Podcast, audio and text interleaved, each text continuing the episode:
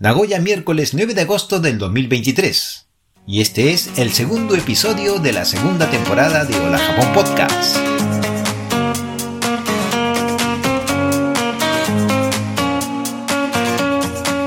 Hola Japón Podcast es el programa donde hablamos sobre Japón, su cultura, la vida de sus habitantes y por supuesto la de los extranjeros que vivimos en este país. Japón, como todo lugar, tiene sus luces y sus sombras. Te invito a que juntos lo descubramos.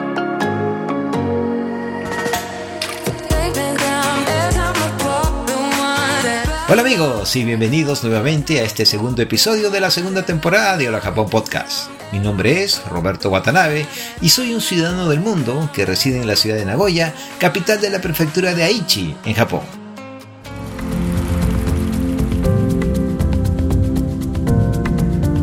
Hoy estamos, miércoles 9 de agosto del 2023, y hoy recordamos en Japón el lanzamiento de una segunda bomba atómica a una ciudad japonesa hace 78 años atrás, en la ciudad de Nagasaki, capital de la prefectura del mismo nombre y ubicada en la isla de Kyushu. Durante la Segunda Guerra Mundial, los Estados Unidos, en su afán de doblegar el mando militar japonés y al emperador Hirohito a una rendición, el presidente de entonces de los Estados Unidos, Harry S. Truman, quien sucedió al presidente Roosevelt tras su muerte, decide desatar una serie de bombardeos nucleares en Japón. La primera fue en la ciudad de Hiroshima el 7 de agosto de 1945 y la segunda el 9 de agosto, hace 78 años atrás, como dije anteriormente, en Nagasaki y ya no hubo una tercera porque Japón se rinde oficialmente el 2 de septiembre de 1945. Pero hoy no vamos a hablar sobre estos bombardeos, ya que lo hicimos en el sexto episodio de la primera temporada de Hola Japón Podcast, así que les invito a que lo escuchen o a esperar el cuarto episodio de esta temporada donde retomaremos el tema.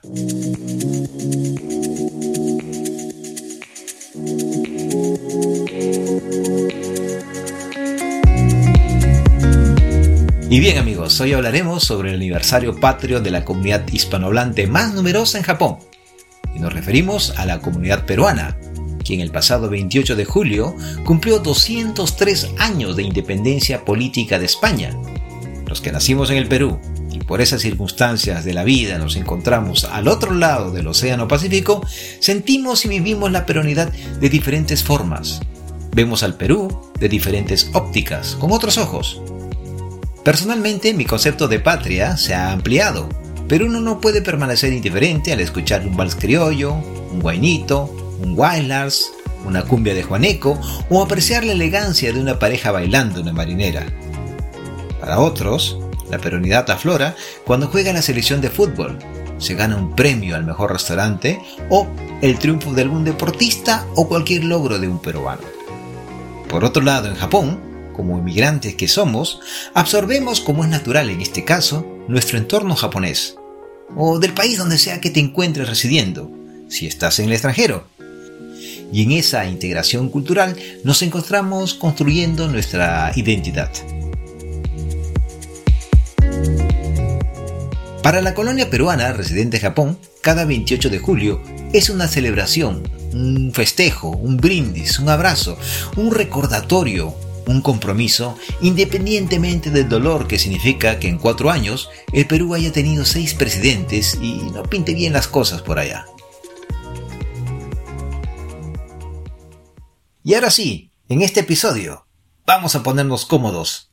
Tengamos a la mano una taza de café o té o un paso con refresco y escuchemos la deliciosa conversación que tuvimos con la señora Roxana Oshiro, directora de la comunidad latina de Hyogo y responsable de la revista latina, y con el señor Miguel Fullita, escritor, conferencista y responsable de Batiburrillo, un canal de YouTube de misceláneas culturales, donde hablamos sobre la peruanidad en Japón.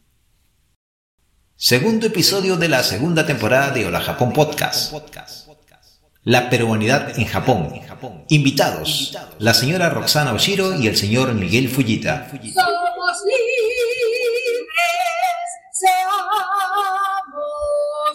siempre, seámoslo siempre, y al desniegue sus luces, sus luces sus luces el sol.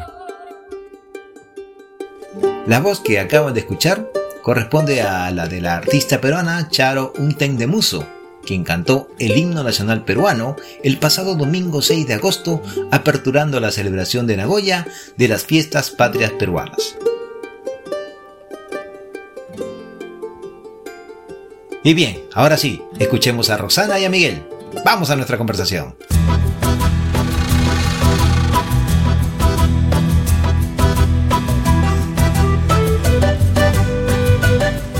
Amigos, y aquí nos encontramos nuevamente en nuestro podcast Hola Japón. Y esta vez, sí, esta vez hay dos invitados muy especiales. Ellos ya estuvieron presentes en algunos de los episodios anteriores de este podcast. Se trata de la señora Roxana Oshiro. Ella vive en Hyogo, en la ciudad de Kobe, y es eh, directora del grupo revista del grupo latino de la ciudad de, Kobe y a Miguel Fullita es un escritor y conferencista que también puede aportar bastante a este episodio. Este episodio va a ser sobre la celebración de las fiestas peruanas con motivo de un aniversario más del Día de la Independencia eh, Española, el 28 de julio. Vamos a hablar sobre la peronidad en Japón. Primero empezamos con Rosana. Hola Rosana, buenas noches. Ah, hola, buenas noches Roberto. Hola Miguel, ¿cómo estás? Buenas noches. Buenas noches a todos. Roberto, eh, me gustaría eh, aclarar que el nombre de la agrupación que dirijo en eh, la prefectura de Hyogo, la ciudad de Kobe, es Comunidad Latina Hyogo y también soy directora de Revista Latina. Sí. Miguel. buenas noches, Roxanita, ¿no? Roberto también un grato saludo para toda la gente que en su momento van a escuchar este, este podcast. Muy contento porque nosotros, peruanos, inmigrantes, que vivimos muchísimos años en el extranjero, sentimos, entre otras cosas, las fiestas patrias de una manera totalmente Creo lo vemos desde la distancia, pero con la suficiente también eh, cordura y, visión crítica. ¿no? Las cosas no son tan idílicas como parecen. Perú es una, eh, una madrastra, ¿no? si se puede decir, ¿no? amor y odio, un, poco de eso, al menos esa es mi posición. Pero igual, contento de, participar y, y poner eh, en el, sobre el tapete un montón de, de asuntos muy interesantes. La comunidad peruana, la colonia latina más numerosa de hispanohablantes que vive aquí en Japón, es la comunidad peruana. Tanto Roxana como Miguel, ellos participan en diferentes eh, agrupaciones y diferentes comunidades y tiene bastante cercanía con muchos peruanos, muchos emigrantes que vinieron desde Perú a Japón. Nosotros tenemos ya cerca de 30 años, a veces un poco más, viviendo aquí en este país. ¿Qué, significado tienen para cada uno de nosotros este 28 de julio? ¿Qué sienten, qué sienten, qué sienten ustedes? A ver, ¿quién, quién se anima hablar primero? Mm, ah, bueno, ya entonces, ya, que me pica la, la, boca, hablo yo. puede parecer, muchas de las opiniones que pueda vertir eh, pueden sonar a, herejía, ¿no? A políticamente incorrecto. ¿no? Para mí las fiestas patrias es eh, una anécdota, ¿no? Una anécdota ¿no? Que, que, pasa, ¿no? No necesariamente yo me siento menos peruano más peruano el día del 28 de julio, ¿no? Me siento peruano toda, la vida, ¿no? Desde, es una bendición y es una condena también ser peruano. Entonces, sufrimos porque parece mentira, estando fuera del Perú, sufrimos más en Perú que estando dentro. Pero eh, yo siempre critico esa visión chauvinista que tiene eh, en general, no necesariamente la colonia, sino muchas veces el peruano cuando está fuera, ¿no? Lo que se molestan cuando dicen ¿no? que ceviche es, eh, se come en Argentina y haces una cuestión de Estado por eso, como lo que ha pasado, no sé si se acuerdan de lo que ha pasado hace poco en el partido con Perú con, con, con, este, con Japón, este muchacho Okubo, que una cuestión de Estado, un poco más le iban a hacer un juicio político, ¿no? Imagínate, ¿no? Ya. No podemos ser tan extremistas, ¿no? Alguna vez me dijeron, que nunca me he puesto la camiseta de la selección nacional de fútbol, porque uno, no me gusta el fútbol, pero y otra cosa, no ponerme la camiseta significa que ser más o menos peruano, no, tiene nada que ver, Para mí, el 28 de julio es una fiesta que reafirma, por supuesto, la peronidad, pero que no te hace más ni menos. Eso es lo que, por supuesto, es un motivo para comenzar, sobre todo para nuestras generaciones, no nosotros, que nosotros ya estamos afirmados, sino nuestros hijos, nuestros nietos, darles ese sentido de pertenencia. Por eso, por ese sentido, me parece que es válido. Tú, Roxana, ¿qué opinas tú? ¿Para ti qué significa el 28 de julio? Eh, como dice Miguel, ¿no? Eh, concuerdo con él y creo que todos los peruanos eh, también sentimos un poco más, creo que el 28 de julio, los peruanos que estamos en el exterior, vivimos el 28 de julio de repente de este con una perspectiva muy diferente a la que cuando estábamos en nuestro país, ¿no? O sea, yo no te voy a mentir, este, yo amo, yo amo mi tierra, yo adoro y añoro mi tierra. Este, y sí, me duele todo lo que pasa en Perú, em, pero vivo en Japón, entonces estoy más al tanto de lo que pasa en Japón porque este, es, mi, es mi día a día, ¿no? Pero claro, o, sea, como peruana estoy pendiente de lo que pasa en mi país, porque ahí tengo mi familia, estoy arraigada también. Pero, por ejemplo, el 28 de julio, para mí, como madre, yo este, tengo la experiencia de ser madre de dos hijos, mi esposo es peruano, somos una familia peruana en Japón.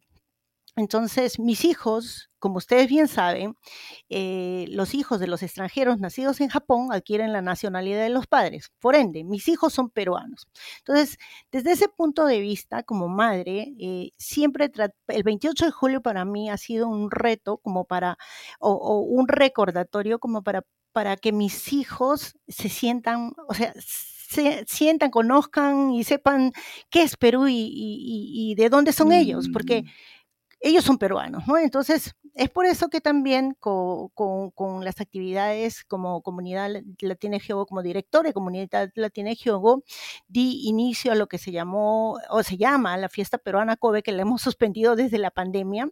¿Pero por qué? O sea, esa era, esa eran, mira, en los últimos 13 años antes de la pandemia, ese era mi 28 de julio.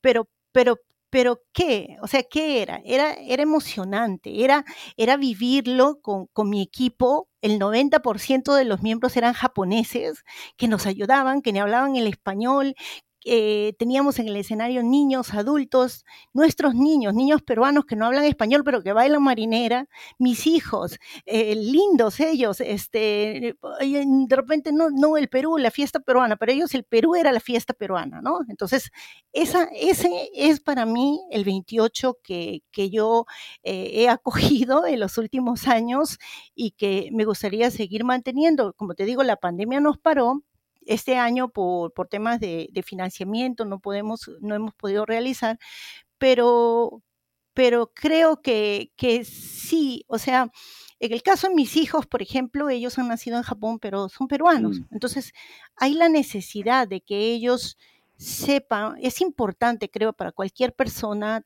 En el caso de nosotros que hemos venido adultos lo tenemos bien claro, pero ellos eh, la identidad cultural de una persona es muy importante para su desarrollo, este, más cuando crecen y salen a esta sociedad, ¿no? A ellos les toca vivir en un mundo más competitivo. Es por eso que eso para mí, el 28 de julio, para todos los o sea, para todos los peruanos podría representar una fecha en la que podamos este, renovar los votos de peruanidad, enseñándole a nuestros hijos eh, lo que es ser peruanos, hacerlos sentir. No pueden amar lo que no conocen. Si ellos son peruanos, entonces a través de nosotros que conozcan el Perú y que lo quieran y se sientan peruanos. ¿no? Eso es para mí.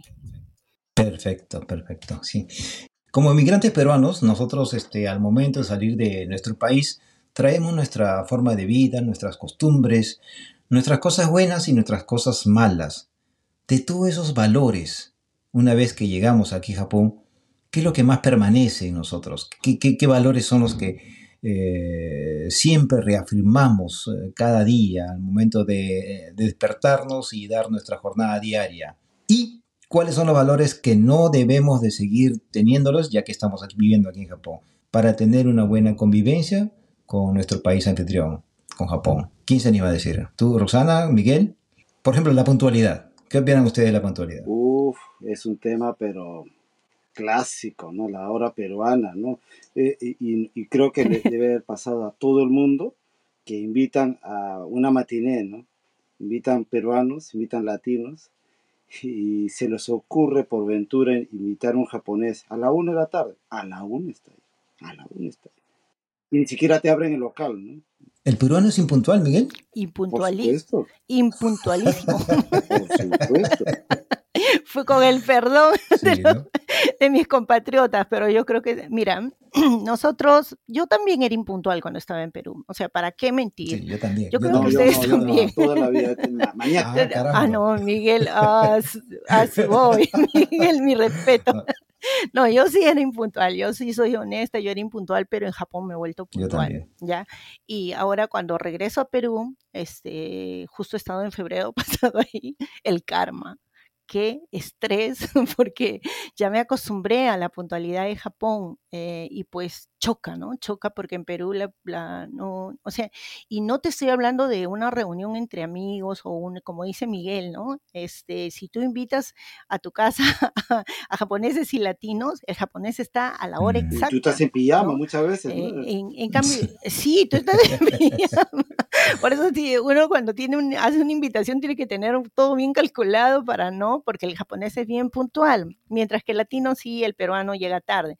Pero en Perú, por ejemplo, este, te estoy hablando no solamente de, la, de los horarios entre amigos o en una fiesta, sino también en hasta en reuniones de trabajo me ha tocado este, que, que he tenido que, que vivir la impuntualidad. Yo he ido con un grupo de japoneses y, qué eh, pues, vergüenza. ha sido de verdad, sí, sí, ha sido muy, muy vergüenza ajena, incómodo, este, tener que, que, afrontar esta situación, ¿no? Entonces creo que eso de la puntualidad, creo que... Y eso es una falta de respeto. Cuando sobre todo se trata de, por supuesto, hacer.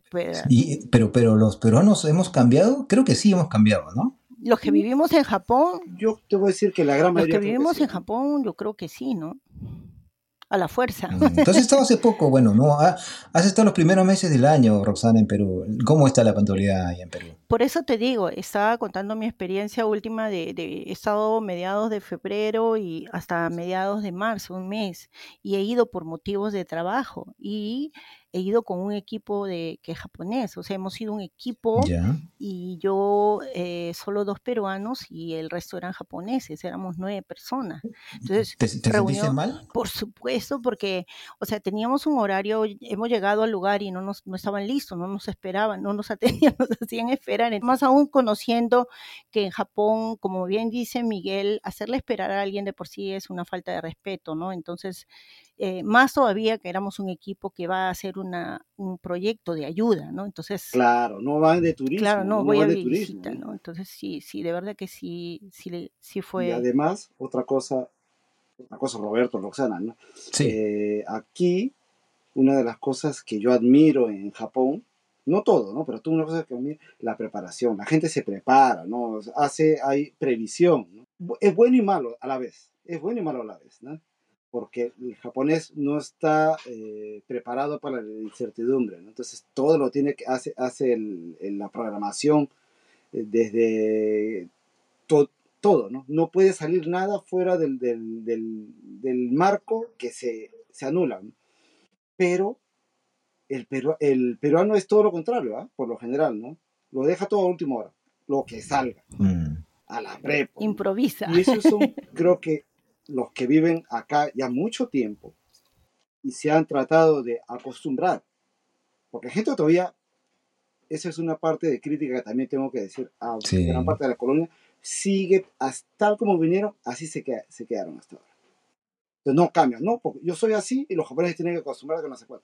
No, pero tú no eres una piedra, entonces tienes que amoldarte. Y uno de los valores que creo que me parece, encanta del japonés, es previsor es previsor. ¿no? Pasa algo, ya está cubierto. Está esa clásica que pensamiento es pensar que las cosas te pueden ir mal, pero esperando que salga bien. Entonces, el japonés prevé todo, el peruano a la que salga.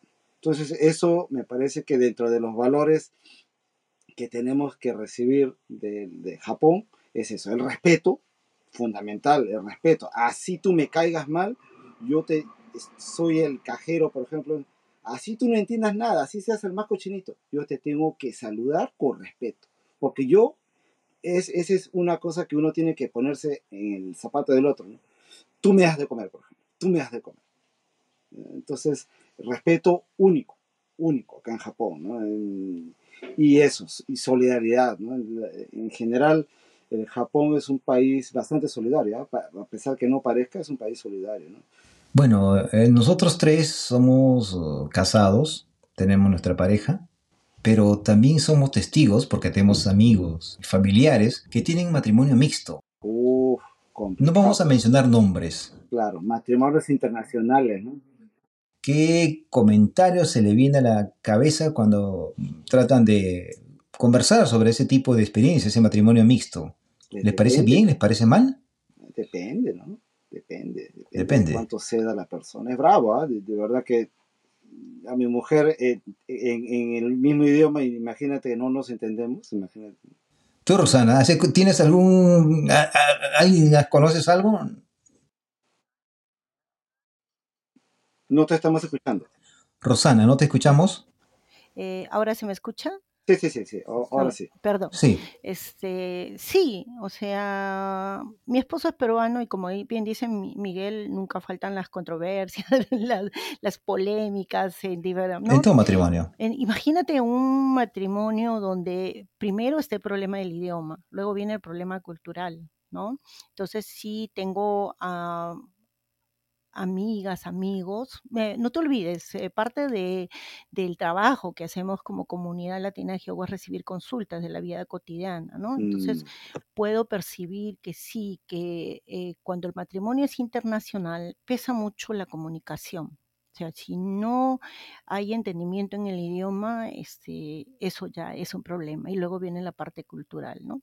Entonces, eh, sí, sí da problemas, ¿no? Sí da problemas. No solo es el amor. Eh, el amor ayuda a superar y todo depende del esfuerzo que pongan ambos, pero eso no es solamente para, para, para dos personas que son de diferentes, eh, que hablan diferentes idiomas y nacionalidades. Eso es la regla de oro general para todo matrimonio al margen de la nacionalidad de los cónyuges, creo, ¿no? Lógico, se supone que que por el, por el amor este, se juntan, pero muchas veces también eh, he visto casos en los que precisamente por esas diferencias el amor se acabó, ¿no? se acaba, ¿no? Se crea una eh, posición de subordinación, ¿no? Como el japonés es el que, el que domina y el extranjero es el, ¿cómo podríamos decir? El, subyugado. Algo así.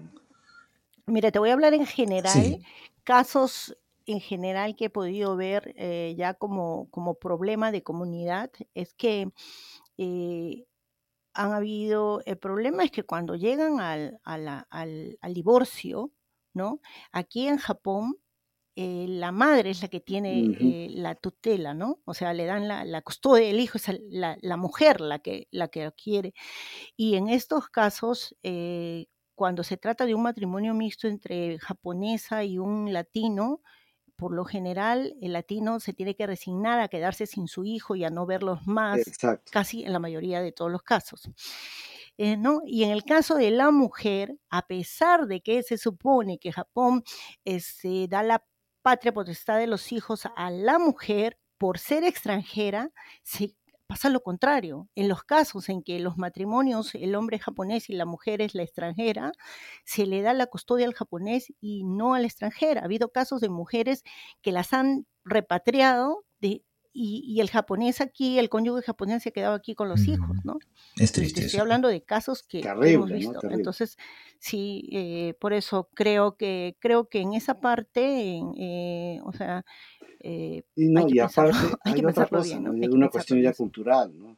Eh, el japonés no está muy acostumbrado ¿no? a lidiar con, con, con, con, el extranjero, entonces no está muy...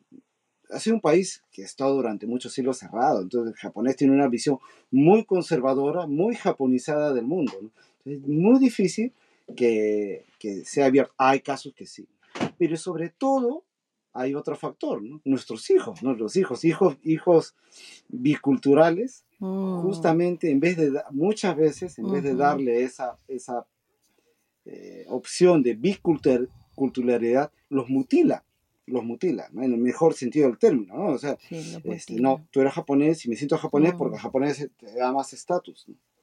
Pero no, o sea, hay que aprovechar la gran oportunidad que tienen estos matrimonios internacionales, bien avenidos o mal avenidos, o como sea, de que los hijos de esos matrimonios tienen la posibilidad de poder mirar a, dos panoramas totalmente diferentes, totalmente diferentes, distintos. El Perú es un país eh, con una mezcla de identidades culturales diversas. Tiene la propia identidad eh, como país, una identidad andina, pero también tiene una identidad, una mezcla de culturas que poco a poco han eh, arribado al Perú desde Europa y desde Asia, y de África también. El Perú es una, una mezcla de culturas, pero aún así los peruanos nos sentimos orgullosos de haber nacido en nuestro país, a pesar de eso. Tenemos nuestras cosas buenas y nuestras cosas malas. Y aquí en Japón, cada 28 de julio, recordamos esa fiesta multicolor y fiesta multicultural, ¿no? De cómo nos encontramos cuando la, escuchamos la marinera, el guayno o música de la selva, entonces nos alegramos. Pero sin embargo el Perú en estos momentos está quedando, hace poco, en dos campos. Hace poco porque, bueno, ya no está Gareca, ahora está Reynoso. Y me refiero al fútbol, uno, y dos, la comida. Creo que muchos peruanos se hinchan cuando hablan sobre la comida peruana y sobre el fútbol. ¿Solamente eso es el Perú en estos momentos? ¿Pelota y comida? ¿Qué opinas tú, Roxana?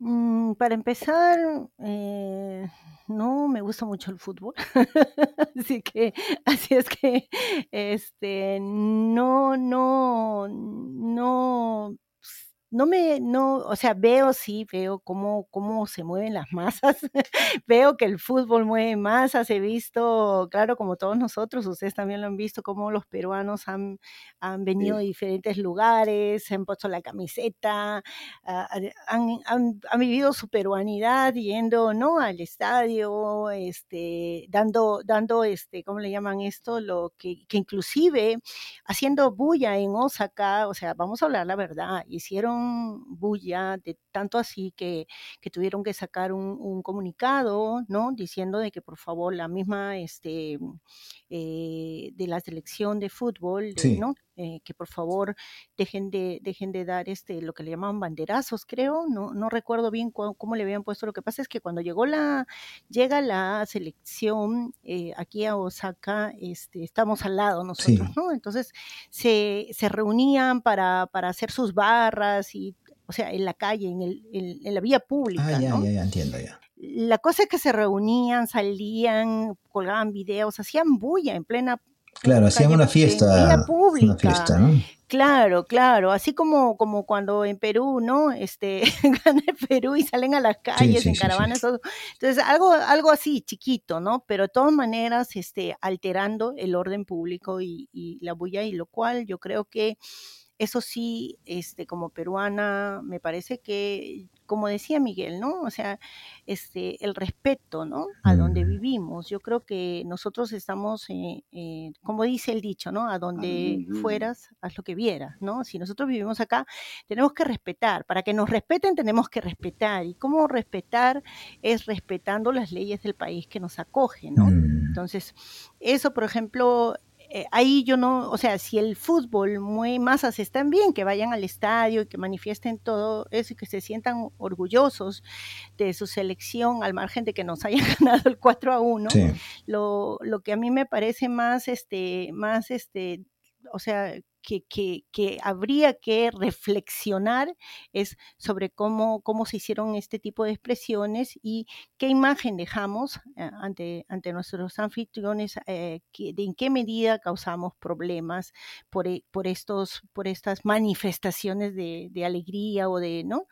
de, de, de, de peruanidad, etcétera, etcétera. ¿no? Mm. Eh, eso con respecto al fútbol. Con respecto a la comida, eh, sabemos que a nivel mundial Perú, eh, la, gastronomía peruana viene eh, ganando peldaños, viene siempre eh, obteniendo premios. Yo te digo que, bueno, sí, la, comida peruana es, riquísima, ¿no? Te, no o sea, ¿quién no puede mentir? Hay gente que va a Perú precisamente y solo y exclusivamente para hacer tours gastronómicos, ¿no?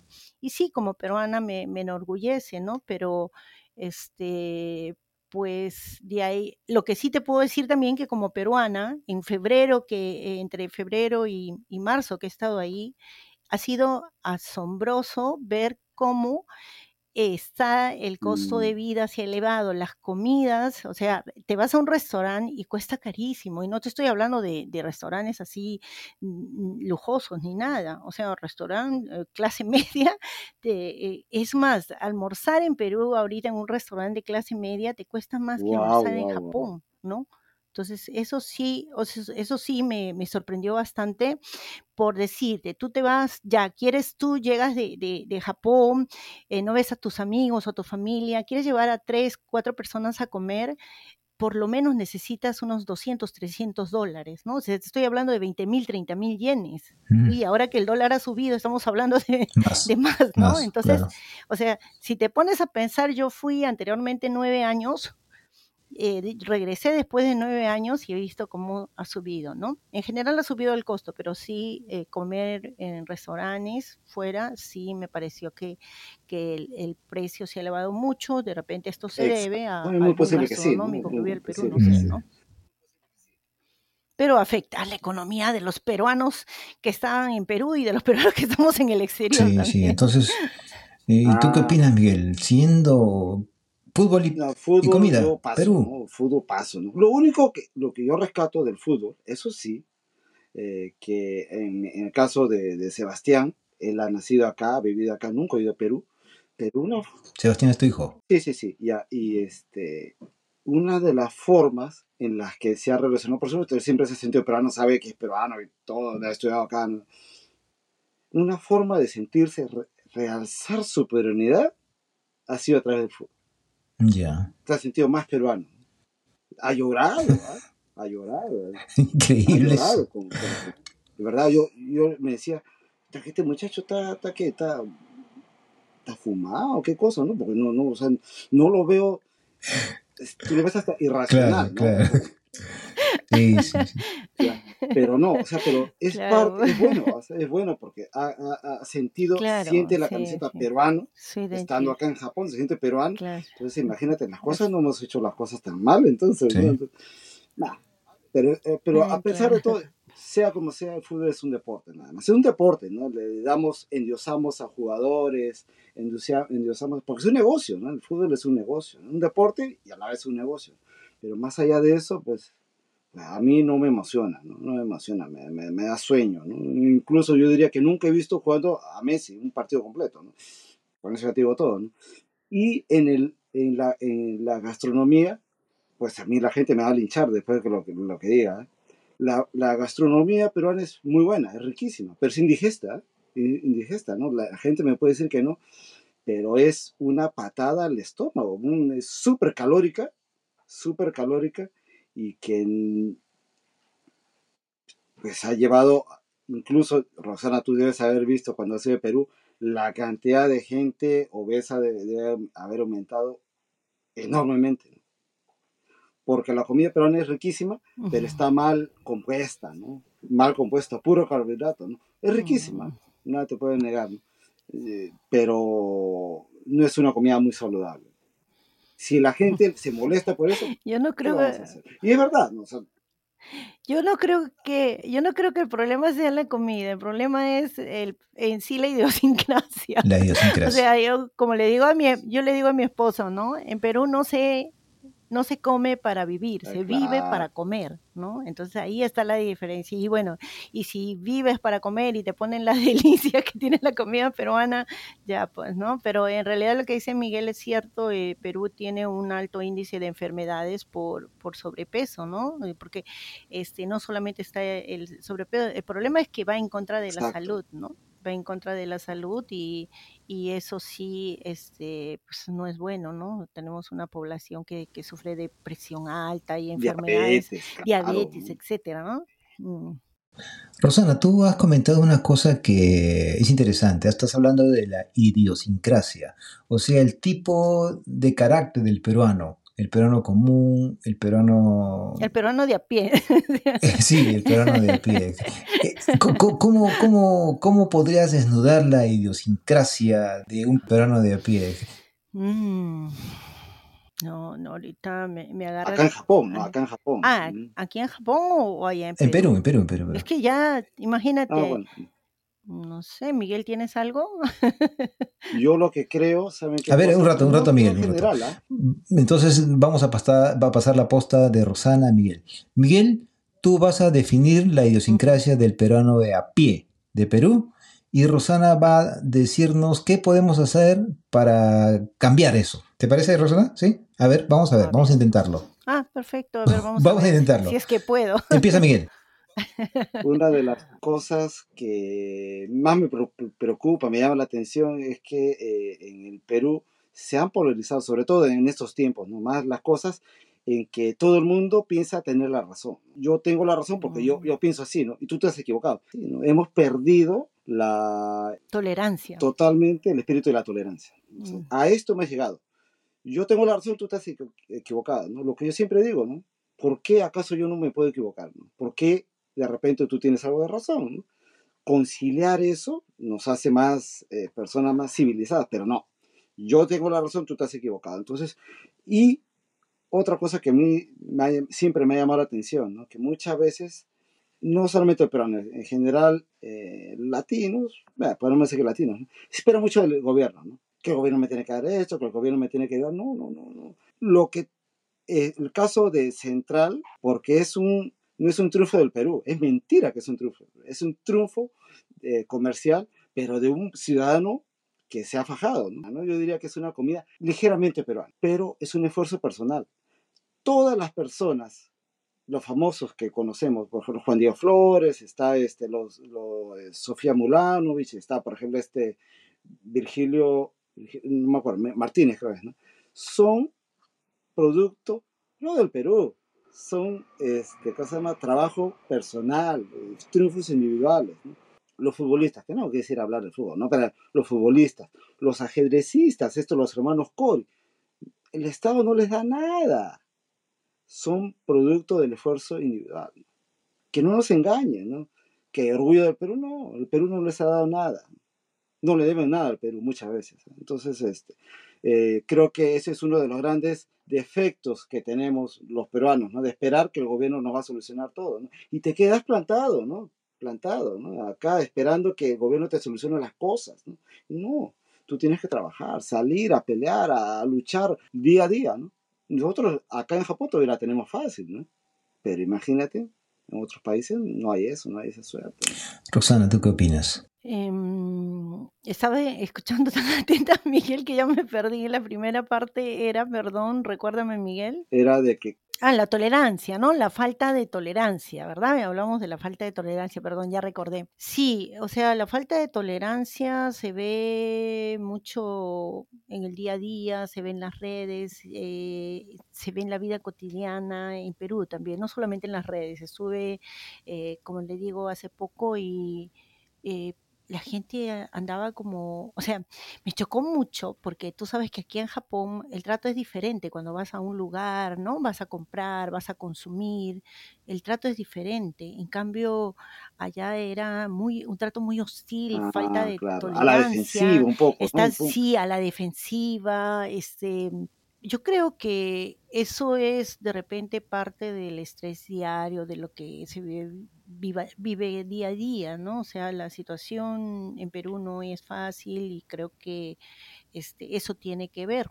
Eh, cambiar eso, más, más que la idiosincrasia, yo lo llamaría este, que, que hemos, nos hemos o sea, nos hemos convertido en personas así, ¿no? De repente por diferentes circunstancias, no sé, pero está mal. De hecho que está mal porque se ve, es, muy hostil, realmente es muy incómodo, lo vemos en las redes y esto se da, como dice Miguel, ¿no? El todo el mundo cree tener la razón, cree que lo que piensa o lo que dice es, es la verdad y, y, si el otro no piensa como, como, como yo, pues este, ya no, hasta me peleo, me, le, quito la amistad, si está en mi red lo elimino, lo bloqueo.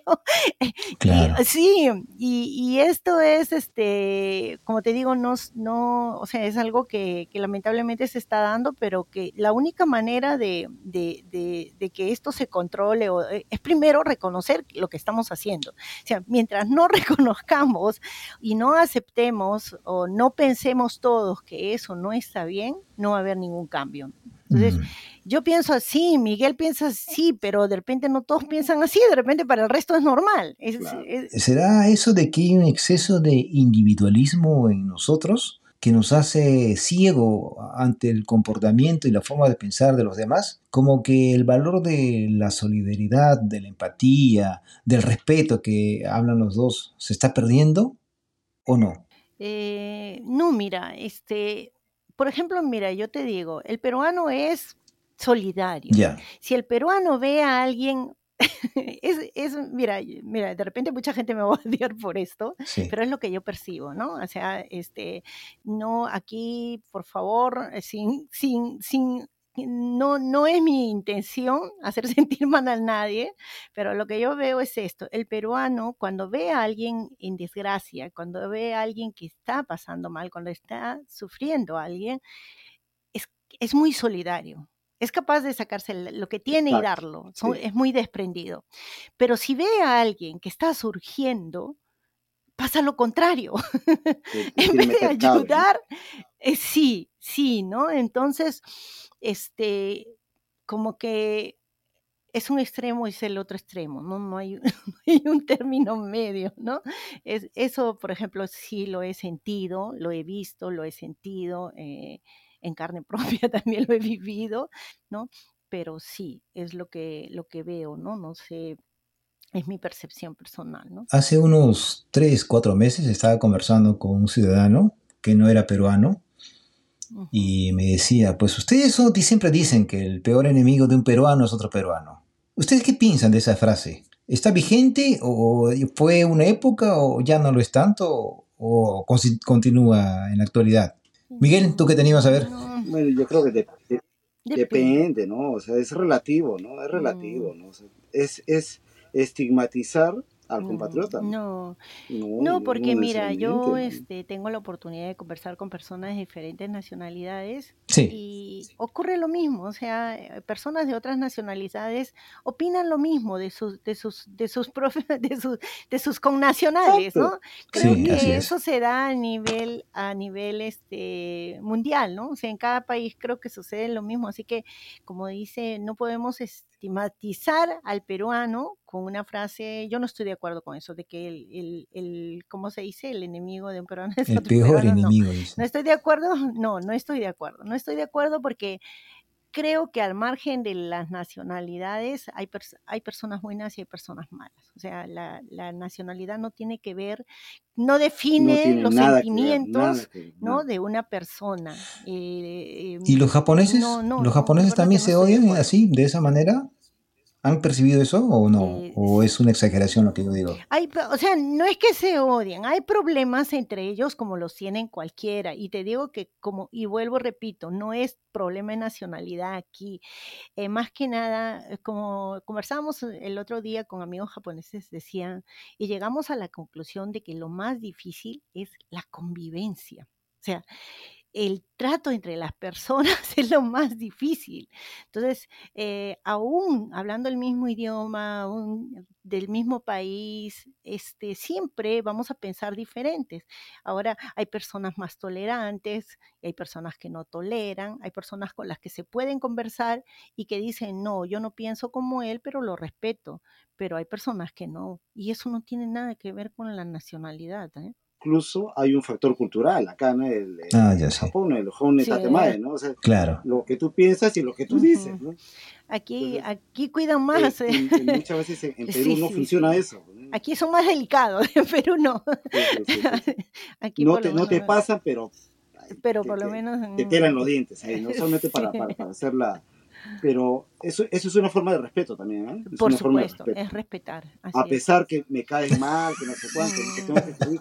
Sí, Sí, No, es sí, verdad, o sea, es no, o sea, y mucha gente dice eso es hipocresía, pero y yo no- la verdad es que no sé, ¿no? O sea, este, o sea, porque no quiero ser hipócrita, tengo que tratar mal a una persona simplemente por el hecho que no me cae No, bien. es- es- Al contrario, ¿no? eh, No un me parece, no me parece. ¿no? O sea, es claro, lo Incluso cortés yo no diría quita lo valiente.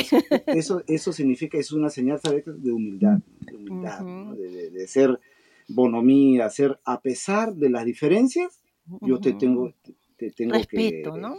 Sobre todo el respeto. respeto. Es igual. respeto. Cuando una persona le va mal, sea tu enemiga, que te llevas como, como perro y gato, ¿no? a pesar que te, te- te está yendo mal, por ejemplo, espero, espero que te recuperes. Por Hay supuesto. gente, mucha gente. Pero ahí viene otra cosa, ¿no? Del peruano, que a veces, de- no se trata de, de- de darle este, cuchilladas a, a- a la peroneidad, ¿no? El peruano es un tipo muy alegre. Es un peruano que se las ingenia, ingenio puro. Ingenio. El peruano es un tipo que te hace maravillas. Y eso es que a lo- algo que a los japoneses, por ejemplo, ni se les Mm, ocurriría. claro, Entonces claro, es somos- impensable, ¿no? Sí, Impensable. sí. Lo que Llama pasa es que nosotros creo que todos y en Perú eh, re- realmente nos tenemos que inventar, reinventar para salir adelante. eh, trabajamos, luchamos, nos las ingeniamos, ¿no? Y los peruanos que estamos en Japón hemos venido con eso, ¿no? Eh, pero en Japón es diferente. Aquí como que todo ya está más, más Todo está este, masticado, ¿no? masticado, ¿no? Por ejemplo, el peruano improvisa, ¿no? Eh, el japonés, este, algo como dice, mucho escucho yo en la comunidad, son cuadrados, dicen, no, no es que son cuadrados, lo que pasa es que están, están eh, tienen, para tal cosa funciona así, de esta manera, ¿no? Entonces, hay un, hay un 1, un 2, un 3, un 4. En cambio, el peruano, y, y lo importante es el resultado, salta del 1 al 4, ¿no? Y si tiene que, que improvisar y cambiar la ruta, lo hace. Lo importante es el objetivo, llegar al objetivo, mientras que el, el japonés no, el japonés sigue el 1, el 2, el 3, el 4, tal y como, como le han enseñado. ¿no? Claro, como han, como han, eh, este, pasa que hay, eh, sigue el modelo, ¿no? Pero Sí, tiene sus cosas buenas y tiene sus cosas malas, ¿no? claro. Lo que debemos hacer nosotros y nuestros hijos y nuestros nietos, los que nos siguen, ¿no? es juntar un poco del- de, lo bueno que De tiene lo un bueno. sistema y el lo otro. ¿no? bueno. Claro. Es- claro, sí, sí. claro, es Claro. espectacular. ¿no? Te pones a pensar, dice, imagínate la gente, yo he escuchado Mm. gente que dice, ¿no? mira que el Perú es un, no sé cuánto, un país lindo, no sé cuánto, sí, pues primero cómo está, ¿no?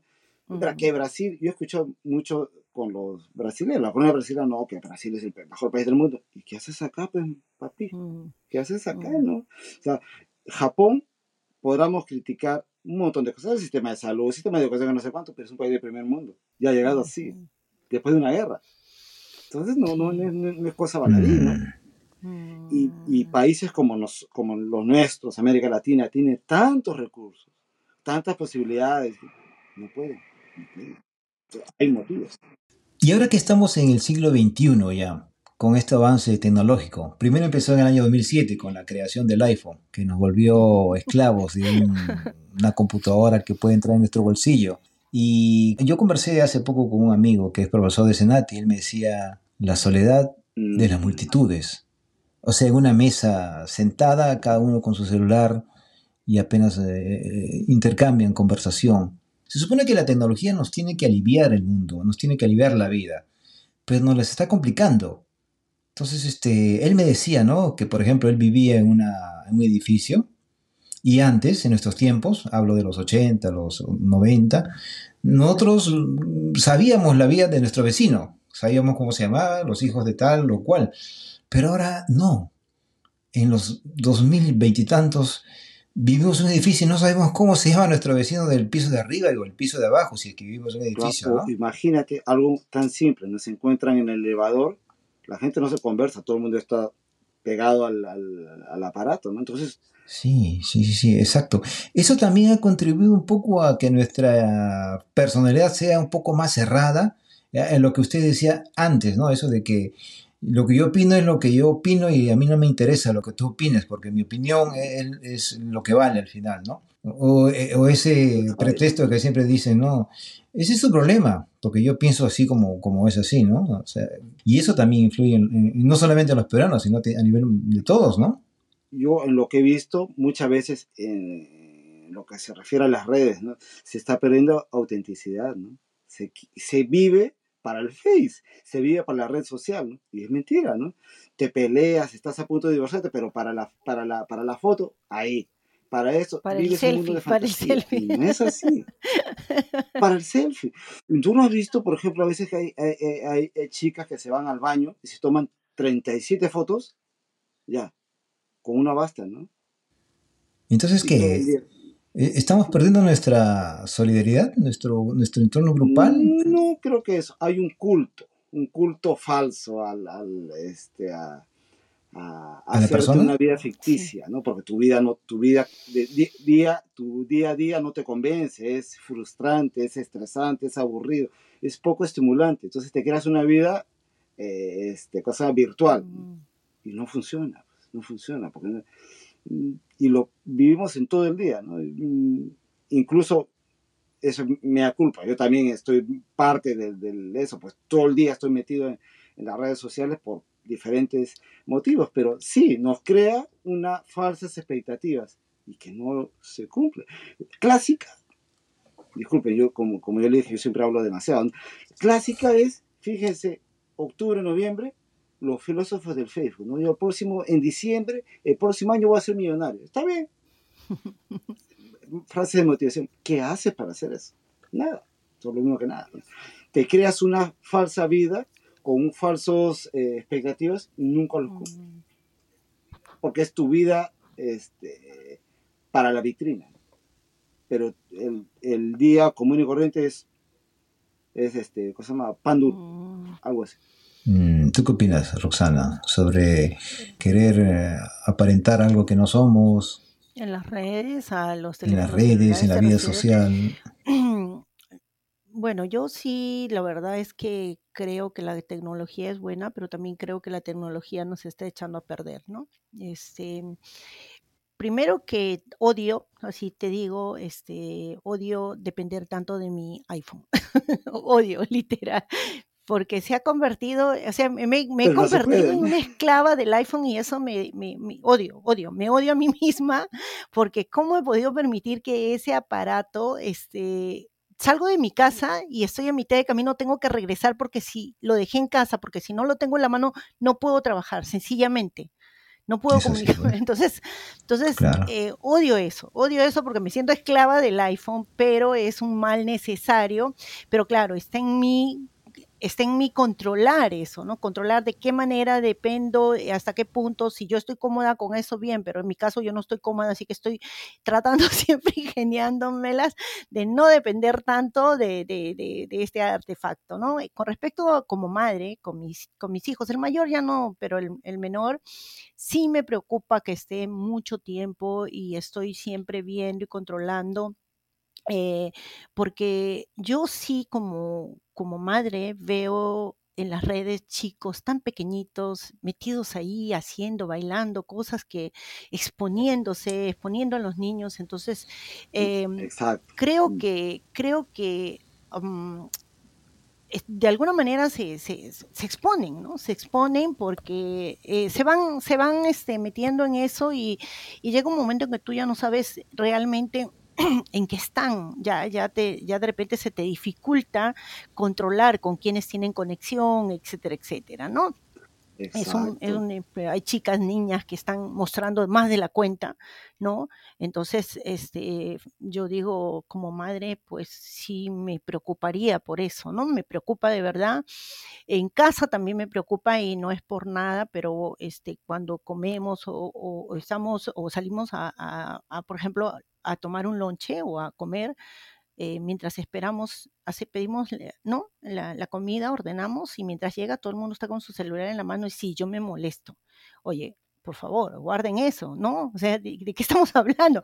Por lo menos guardemos porque, porque son pocos los momentos. Yo recuerdo cuando era niña en mi casa, mi papá se sentaba en la mesa, mi mamá, nos sentábamos, somos cuatro hermanas y allí se hablaba, se conversaba y pobre de la que se parara a prender la televisión, pobre, o sea, era la hora de comida, claro, entonces, pero, pero esos momentos eh, han sido los que han servido para que mi papá nos cuente sus anécdotas, para conversar. Entonces, yo sí quiero conservar eso en lo que pueda con, mi familia hasta donde pueda, ¿no? Entonces, creo que por, por ese lado sí pienso que, la tecnología está afectando nuestra, nuestro desarrollo como, como familia, como persona, ¿no? Pero con respecto al individualismo, creo que eso más que nada ya viene en la, en, la, en el como te digo, en la personalidad de, cada uno, ¿no? Que ya hay personas que tienden a ser así, eh, o de repente en la crianza o por X motivos eh, se, se, amoldaron de esa manera, ¿no? Pero no tanto creo que sea por lo de, lo de la tecnología. Mm, okay. Otra cosa que justo me acabo de acordar, el otro día estaba conversando con una amiga, eh, un dokai. Clásico, ah, un dokai. En vez de muchas veces ver a tu hijo que está corriendo, lo que haces no disfrutas, o sea, no disfrutas. Que estás más preocupado de filmar que ver. Claro, disfruta el momento. Si lo filmas o no lo filmas es otra cosa. ¿no? Disfruta el momento. Es cierto, sí. Tu hijo no quiere ver en vez de tu cara el celular. El hijo te quiere, te quiere ver a ti sonriendo, viendo que tú lo estás viendo y darle Porque cuando estás filmando no, puedes ni aplaudir, ni gritar, ni saltar, estás ahí. Claro, claro. No se puede, no se puede. ¿Qué prefieres? ¿Eso o, o verlo en diferido? No, quieres verlo en un instante, ¿no? Y sobre todo, y eso es un problema ya generacional, ¿no? Ya es de la época, ¿no?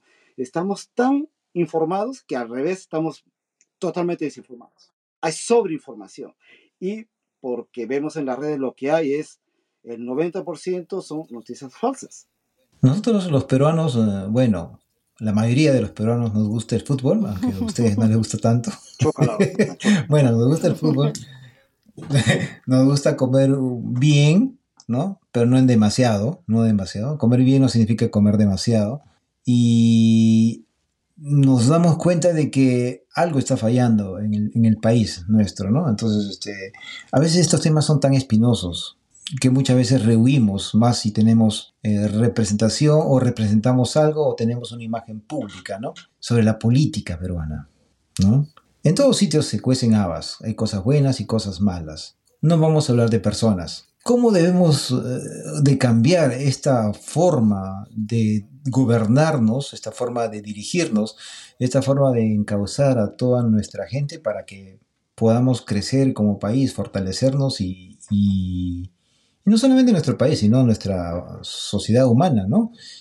¿Qué, qué cosa deberíamos de promover en todo caso? O qué deberíamos recomendar a nuestros gobernantes para cambiar lo que está mal, ¿no? Yo creo que la única solución a esto, la única, la única, la única, y puede parecer eh, una verdad de perogrullo es la educación. No hay otra, no hay otra. Educación. No hay otra. O sea, el resto de que, vas a esperar que cambie fulano y tal, no, no, porque nosotros elegimos... ¿Qué, cosa es la educación, Miguel? A ver, aclárame un poco. ¿La educación es eh, saber la historia? No, no, no, no, eso, eso es porque muchas veces, ¿sabes qué cosa? Sí. Ese es algo que yo soy hipercrítico con un montón de cosas, ¿no? La educación en el Perú es este, una tontería, ¿no? O no te enseñan a pensar, no te enseñan a, a tener pensamiento crítico, no te enseña, es imposible, tú cómo vas a decir que la, por ejemplo, ¿ah? fíjate, una clase en Perú, en decir que la comida peruana no te gusta, oh, es, eres el anticristo, no, tienes que aprender de que eh, eh, la, las cosas no son cuadradas, Hay, hay, hay aristas, la historia que, que nos han contado muchas veces no es la que, la que es. Incluso, mira, les contaré, estoy haciendo ahora en Batiburrillo el dossier Perú sobre la historia del Perú, ¿no? Entonces, la gente me, me dice, ¿no? Que hay Pizarro, que esto, que el, que el, eh, que el Imperio Inca era una maravilla. Y es mentira. Eh, los incas eran tan conquistadores como los españoles, ¿no? Entonces, te, la misma educación que tú recibes, la misma instrucción que tú recibes es sesgada. No, tienes, no hay espacio para poder discrepar. Si tú piensas de otra manera, pues en, la educación es crear las bases para que la gente pueda decidir por su cuenta. Que la gente un pensamiento crítico, ¿no? Pensamiento crítico. Yo toda la vida yo defiendo, ¿no? Tienes que tener, tener la posibilidad de eh, eh, eh, dudar de lo que te enseñan. Dudar, ya. Ese es un aspecto. Rosana, ¿tú podrías agregar algo más para darle, este, qué sé yo, algunas pastillitas a nuestros gobernantes? Además de que tengan una política educativa con pensamiento crítico.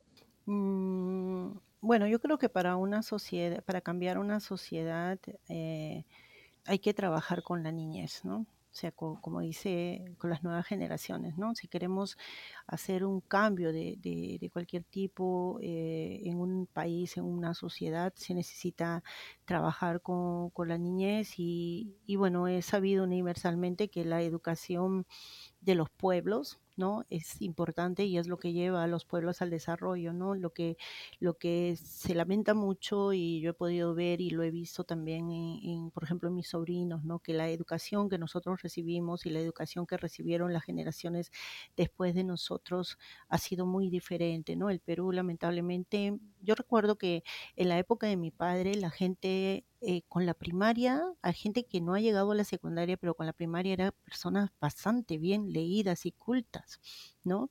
En nuestra, en nuestra época eh, era llegar hasta la universidad y, bueno, tener un cierto nivel, pero ahora, actualmente en Perú, con, bueno, hay excepciones, pero la gran mayoría de eh, el nivel, ya lo hemos visto, ustedes también deben de haber visto algunas encuestas que se hacen así a boca de jarro a los jóvenes que no, que no, no, no están ¿no? preparados como debe de ser. Yo creo que la educación en Perú, y no estoy, no, por, porque no se malentienda, yo respeto mucho el trabajo de los maestros, sé que ser maestro es un trabajo muy, muy fuerte, muy importante, muy responsable, que también requiere de mucho esfuerzo y vocación y que lamentablemente en nuestro país eh, no está bien valorado, ¿no? Porque están mal pagados los maestros y ellos eh, tienen limitaciones para hacer su esfuerzo y bueno, no solamente los maestros, en general, los profesionales, sobre todo que trabajan para en el sector público, ¿verdad?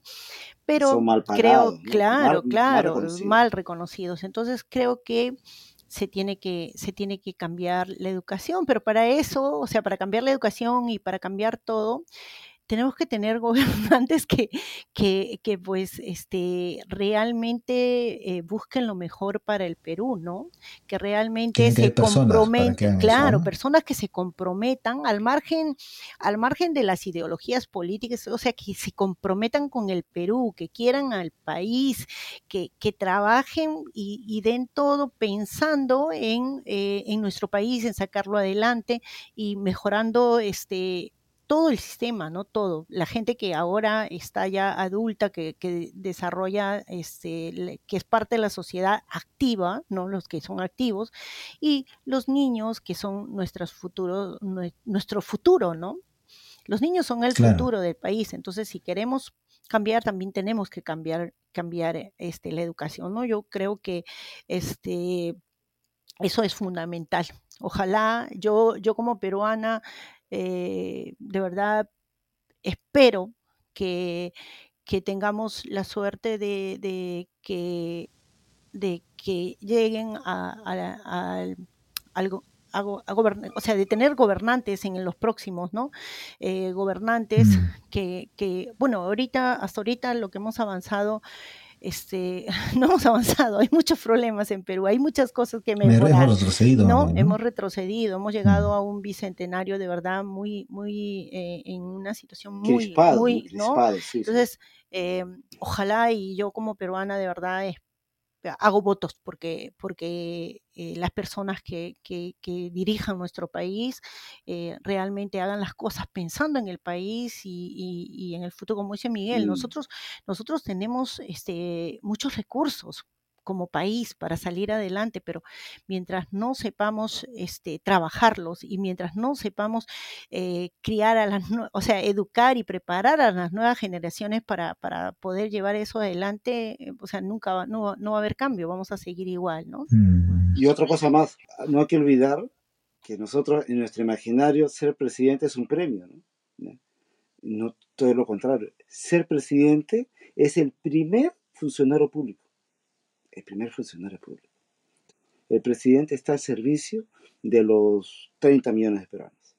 Y piensas que tú eres presidente, Mm. te ganaste la lotería. Y, y es una batalla contra eso. ¿Quién es el, el primero que llego al gobierno y me reparto lo que hay? ¿no? Y lo, y, pero la culpa es de nosotros, ¿ah? La culpa es de nosotros. Bueno, roba pedazo de obra, ¿no? Y no es así, pues. Ah, no, pero él es el menos malo. No, no es así. Ah, no, que yo, yo soy de ese partido, as- así el tipo sea un infeliz, yo voy a votar por él. No es así, pues. No es así. Y por último, a veces la gente, y eso es parte de la mala leche del peruano también, ¿no? Esto, ¿no? Como yo no he votado por ti, espero que te vaya mal.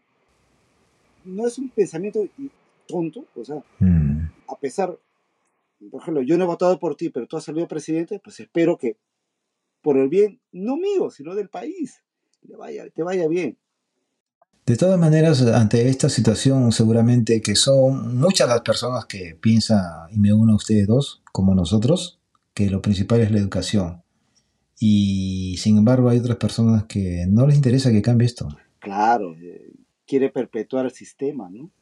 Quiere perpetuar esto para que, bueno, pues porque económicamente les da bien, ¿no? Y entonces ahí, ahí empieza, el, pro- el problema no, sino empieza la lucha, ¿no? O sea, una lucha que está siempre constante, ahí perenne. Pero seguramente en algún momento eso va a cambiar, ¿no? Esperamos que sí. Esperamos Esperemos que- por lo menos estar vivos para eso, ¿no? Sí. Un poco difícil. Sí, Sí, sí. para alegría de nuestros nietos y, y tataranietos, por lo menos, ¿no? Y bueno, aquí nosotros los peruanos vivimos aquí en Japón, este, tenemos nuestras garantías de seguridad económica más o menos aliviadas, entre comillas. Eh, disfrutamos la tranquilidad de vivir en una casa sin sobresaltos económicos, siempre y cuando no hayamos cometido algunos errores económicos. Eh, podemos disfrutar de nuestra familia, sin embargo, como representante del Estado peruano aquí en Japón se encuentra nuestra embajada, la embajada peruana, y aquí en Japón existen dos consulados, el Consulado General de Perú en Tokio y el otro el Consulado General de Perú en Nagoya. La embajada del Perú y sus dos consulados son los representantes del Estado peruano en este país. A pesar de las tareas y los esfuerzos que hace esta dependencia gubernamental en este país, en Japón, ¿qué cosa más le pediríamos, le exigiríamos o le aconsejaríamos que haga y en qué medida nos podemos involucrar nosotros, los la colonia peruana, para poder ayudarles en esa tarea de aliviar, de informar a, a nuestros connacionales. ¿Ustedes han pensado algo de eso? Bueno, yo he escuchado algunas, eh, este, he tenido contacto con el consulado, bueno, con Roxana también, ¿no? Con el consulado de Nagoya eh, bastantes veces y, Sí. y es- soy consciente que también el consulado es una entidad, por supuesto, parte del Estado peruano, pero que no tiene muchos recursos, o sea, hace lo que puede con lo poco que tiene. Yo he escuchado la otra vez, hace, me parece que el año, el año pasado o el año pasado, que hubo una exposición sobre Perú en Nagoya, ¿no? Sobre el camino Inca, creo, ¿no?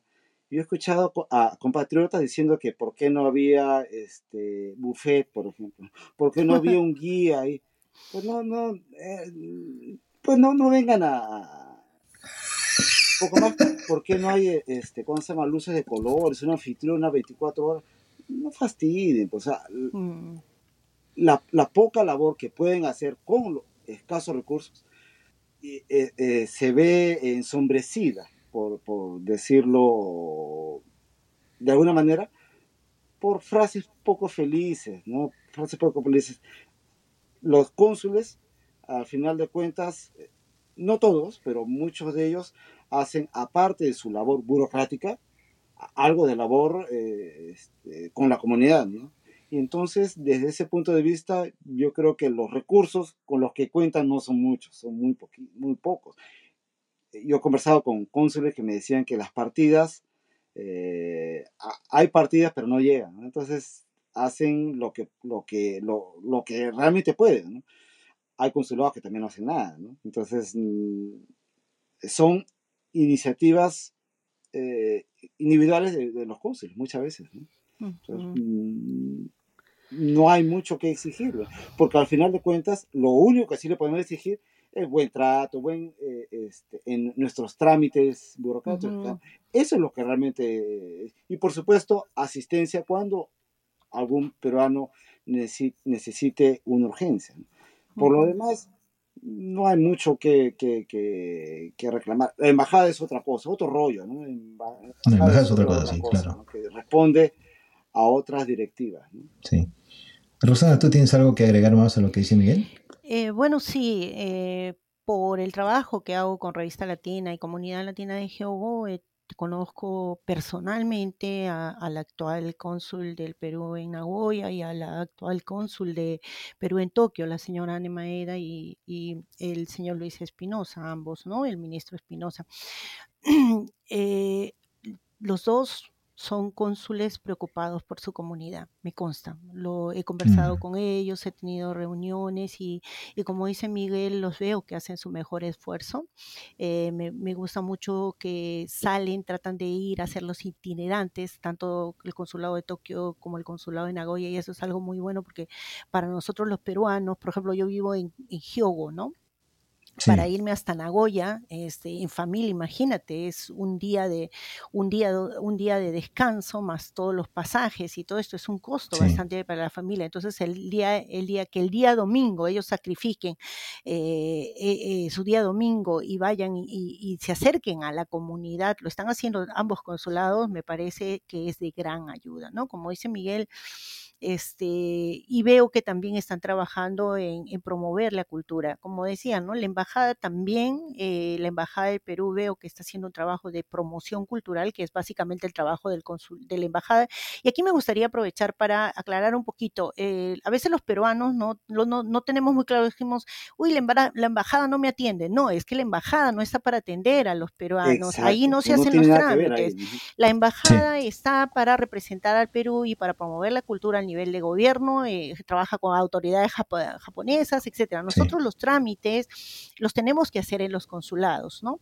Entonces, eh, creo que eh, si vamos al consulado y se nos trata mal, es, eso es otra otra cosa, ¿no? Pero, pero este, yo particularmente, mi experiencia, como te digo, no, solo, no solamente los he entrevistado a ambos cónsules en su momento, eh, he podido percibir su, su, su, punto de vista, su preocupación por la comunidad y los veo que están tratando de hacer su mejor esfuerzo.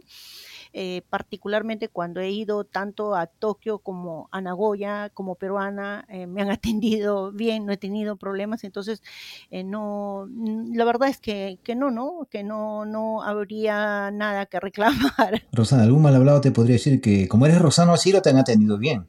No, no, no. Ah, por si acaso, yo cada vez que voy, como cualquiera, hago mi cola, saco mi ticket, o sea, no, no, no, no, no, no es eso, ¿no? Y, y no estoy hablando de ahora, sino desde antes, desde, desde antes cuando era solamente un consulado en Tokio, eh, imagínate, cuando era solo un consulado en Tokio, era eh, horrible. cuando nació, cuando nació mi segundo hijo, tuvimos que ir con el bebé porque te daban un mes para escribir ah, al bebé, para registrarlo. Desde, ¿Tú te imaginas todo el viaje que tuvimos que hacer con el bebé, este, que tenía apenas tres semanas de nacido, desde Kobe en auto, viajando toda la noche hasta Tokio para ir a registrar al bebé? O sea, su partida de nacimiento, ¿no? Sí, para registrarlo, pues, ¿no? Entonces, por eso es que muchos... Viaje, pero la mitad de camino y me olvidé, y me olvidé creo que la libreta electoral. Y no pudiste hacer el trámite. no, pero, pero este, bueno, y eso que a Miguelito le queda la mitad del camino, porque él exactamente, geográficamente, él está en la mitad, ¿no? Entre, entre nosotros y el consulado de, de Nagoya, eh, de Tokio, perdón, eh, Miguel está en lejos, ¿no? Ahora sí, mm. pues tiene al consulado al, ladito de su casa, ¿no? Qué suertudo.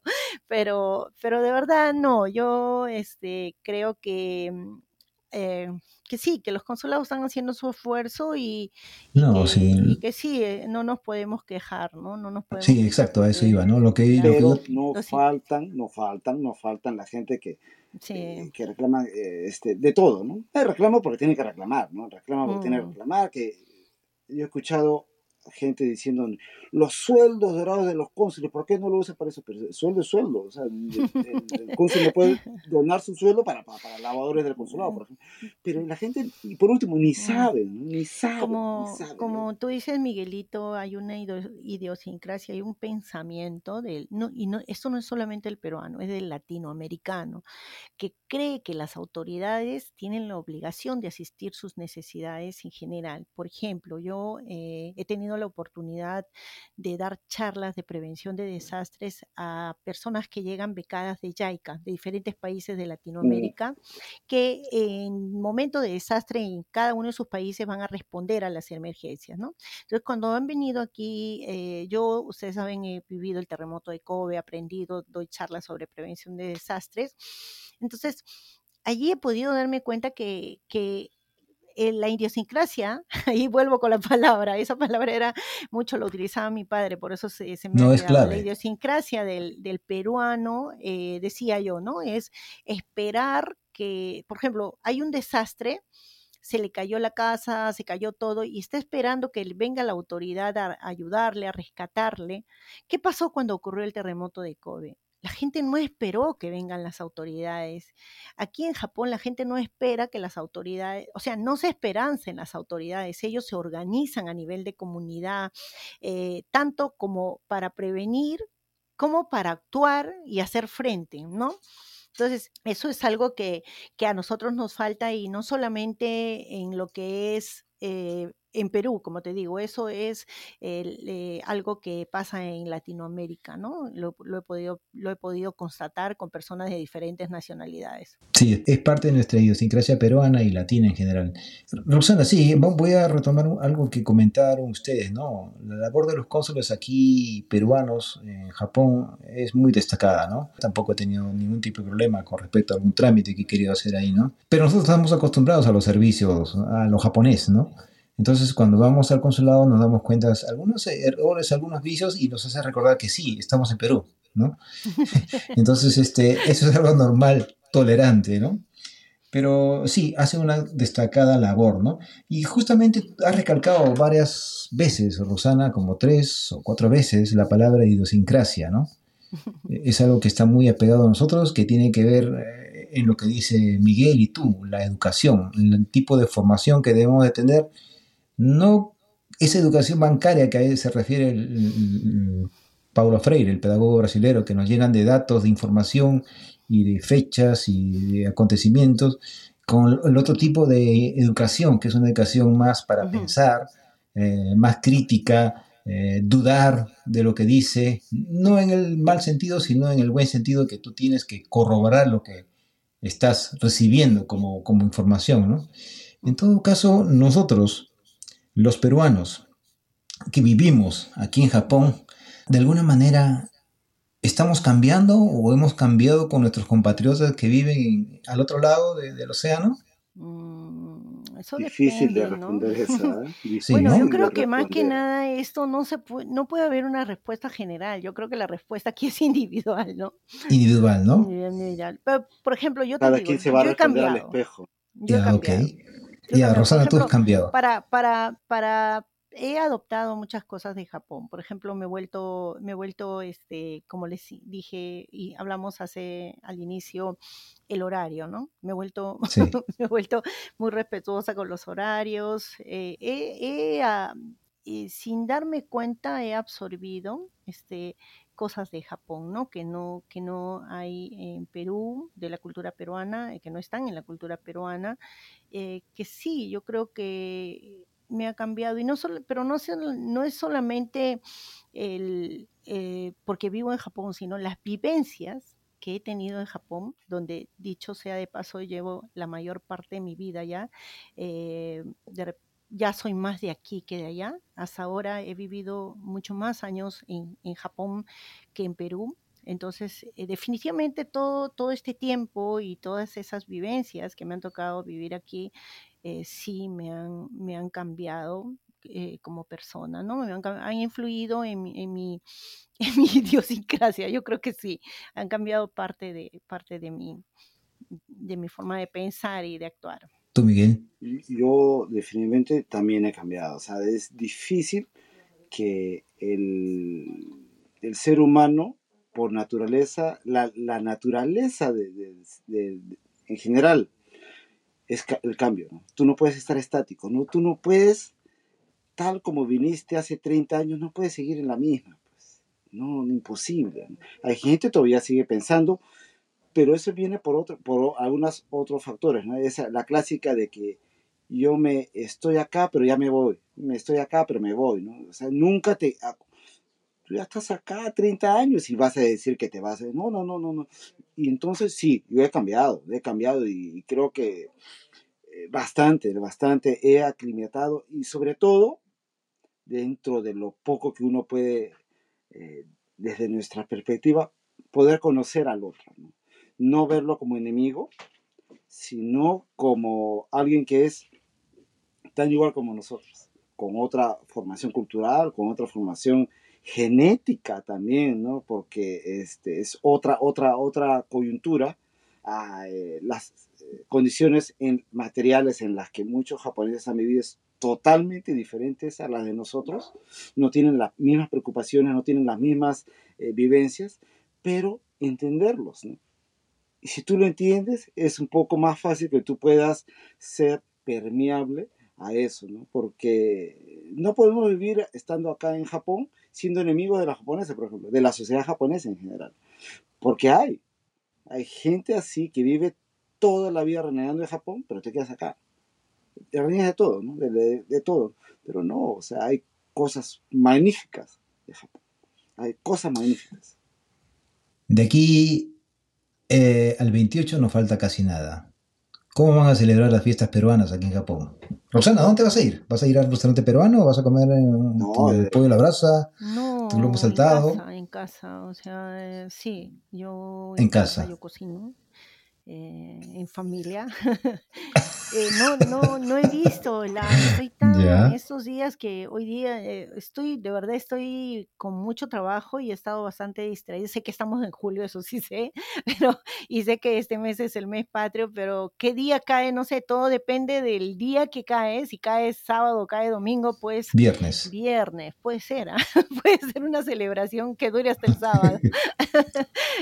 ¿Tú, Miguel, vas a ir a algún lugar? No, no, generalmente yo soy un poco, este, por lo general no, bastante eh, huraño, ¿no? Huraño, no, no, no salgo mucho, no salgo cuando me invitan a veces a eventos, no, no, no soy muy de, de salir a la calle, no imagino que voy a estar en casa este, escribiendo, haciendo cosas, grabando, haciendo alguna cosa, ¿no? Es- Va a ser un día normal para ti, Miguel. no, yo casi difícil de beber alcohol, Ah, ¿ah? ah, no, yo difícil, sí ¿ah? O no, sea, ¿ah? No, sí, yo- si hay posibilidad de tomar, No debo, no si, debo, si en casa me, me preparo, no va. debo por salud, pero un pisco sour una vez al año no hace daño. Eh, Y, no, y sobre Mm. todo hay que, eso sí, creo que de, de esta conversación podemos, hay que sentirnos orgullosos de lo que Así somos es. Y que creo que el Perú es un país que a pesar de todas sus dificultades, es un país que creo que merece vivir y que tiene, y tiene, no solamente merece vivir, sino que tiene eh, esperanza, ¿no? Sí, Esperanza, sí, claro esperanza, que ¿no? sí. Estoy seguro que a pesar de todas las dificultades, el peruano sale adelante. Sale adelante. Y eso es, por Eso es cierto, sí. Es algo que admirable, Ujú. admirable, admirable. El peruano no necesita del, subsidio del gobierno, no necesita de, de que, venga alguien le ayude no. El peruano sale del, del fango, pero con, con, con uñas, porque tiene esa capacidad de resiliencia que nos ha nos viene de- desde, imagínate, hace siglos, oprimidos, que esto, que por lo otro, ¿no? Siempre nos vemos en el furgón de la cola, ¿no? Entonces, e- ese es, creo que la, la aspiración, gran aspiración del peruano, que siempre queremos ver la, la cima de la montaña y nos empuja, ¿no? Nos empuja. Comparado con los japoneses que creo que de- decíamos hace poco, ¿no? Están en su zona de confort, ¿no? muchos, muchos de ellos, ¿no? Entonces acá no tienes ninguna preocupación, tienes posibilidades de vivir una vida cómoda y no te mueves más. Ujú. El peruano tiene que buscársela de la mejor manera posible. Muy bien, amigos. Entonces, este, ya estamos llegando al final de nuestra conversación. Eh, ¿Tienen algo más que agregar? o quisieran agregar algo más? Yo por mi parte, que a pesar de lo que pueden haber escuchado, sí me siento más peruano que... me siento muy peruano, o sea, sino que es mi, la visión este, crítica, crítica, creo que es saludable hasta cierto punto, ¿no? Porque no podemos ser tan condescendientes con, con, nuestra visión idílica del Perú, del, de la gastronomía, del fútbol, de las personas, no, no, no, no, hay que ser críticos, pero dentro de eso hay que rescatar lo bueno. Me parece que eh, si yo tuviese que, si yo tuviese que coger donde suena cliché, ¿no? dónde vivir, dónde haber nacido, pues es parte de, de, lo que soy ahora, definitivamente. ¿Tú, Roxana? Eh, sí, yo también peruana, me siento muy peruana. Eh, no, no cambiaría el hecho de ser peruana por nada, orgullosa y, he tratado de que mis hijos también eh, lo, sientan, ¿no? No ha sido fácil porque eh, es muy difícil criar eh, hijos, ¿no? En un país que no es el tuyo y, tratar de transmitirle ese sentimiento, ¿no? Ese, ese amor por, por la patria, creo que lo hemos logrado. Eh, no ha sido fácil y bueno, parte de, esa, esa transmisión de, identidad es también la celebración del 28 de julio en familia.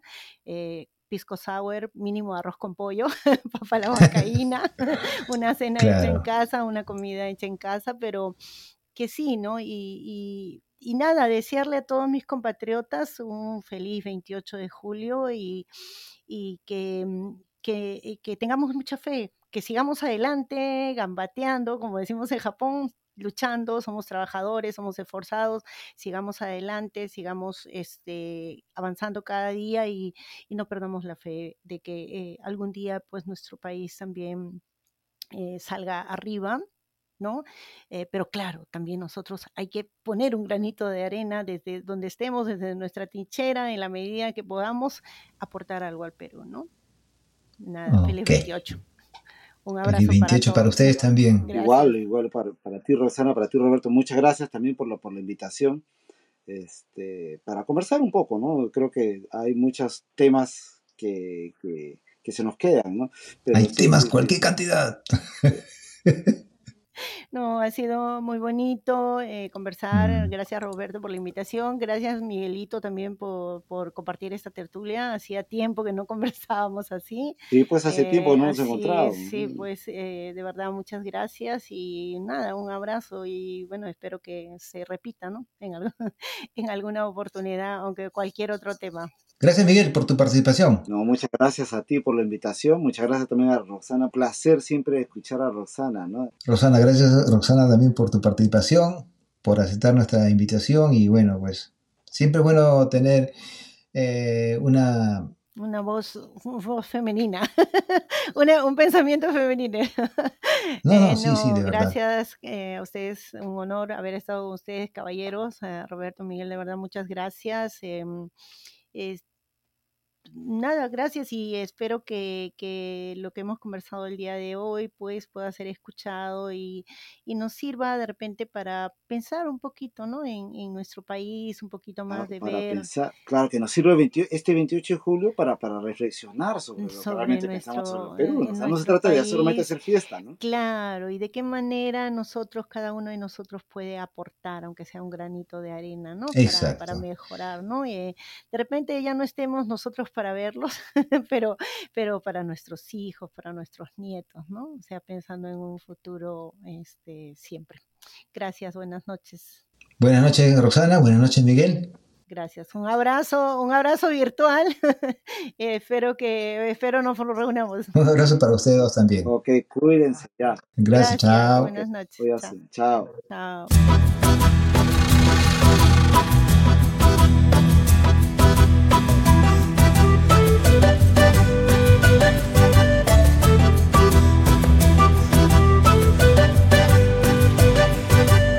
Agradezco de todo corazón la participación tanto de la señora Rosano Shiro como la del señor Miguel Fullita.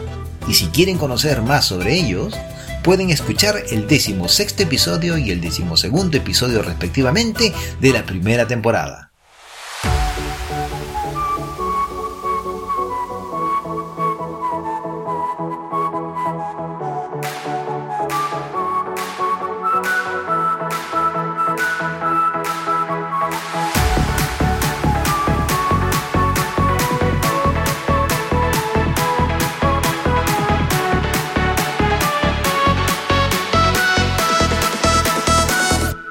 Hola Japón Podcast lo encuentras en las principales plataformas de podcast.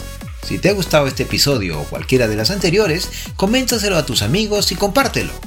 Y para el próximo episodio conversaremos con el señor Ricardo Ninanja, licenciado en Contabilidad de la Universidad Nacional Mayor de San Marcos y profesor de Senati, quien nos comentará la utilización práctica de la 5S en nuestra vida diaria. Y si no has escuchado sobre la 5S aún, pues no debes perderte el siguiente episodio. Ricardo también conversaremos otras cosas y le haré un breve ping-pong. La primera a un invitado en Hola Japón Podcast.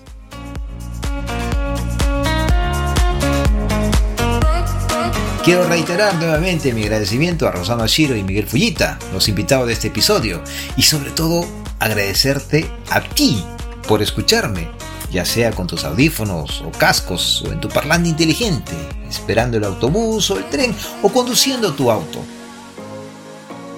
Mi nombre es Roberto Watanabe, desde Nagoya, y lo dejo con algunas palabras del señor Luis Espinosa Aguilar, cónsul general del Perú en Nagoya, en la celebración de las fiestas patrias peruanas en dicha ciudad, el pasado domingo 6 de agosto. Seguimos adelante, la comunidad peruana reunida, la, la comunidad peruana manteniendo sus raíces, su identidad, es lo importante. Yo siempre eh, suelo decir, hay que rescatar lo mejor de los dos mundos, del Japón y del Perú. Del Japón su disciplina, su trabajo, su culturalidad. Del Perú nuestra alegría, nuestra imaginación, nuestras raíces culturales.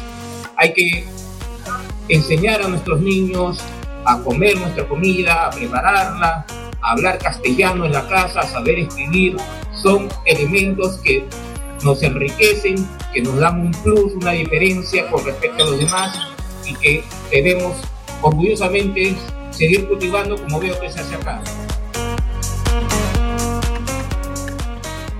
Ahora sí, nos despedimos y nos volveremos a escuchar muy pronto si es que el abuelito Sam y sus siete amigos y los dos osos nos lo permite y no aprietan el botón nuclear y nos vamos al otro lado. ya, matané.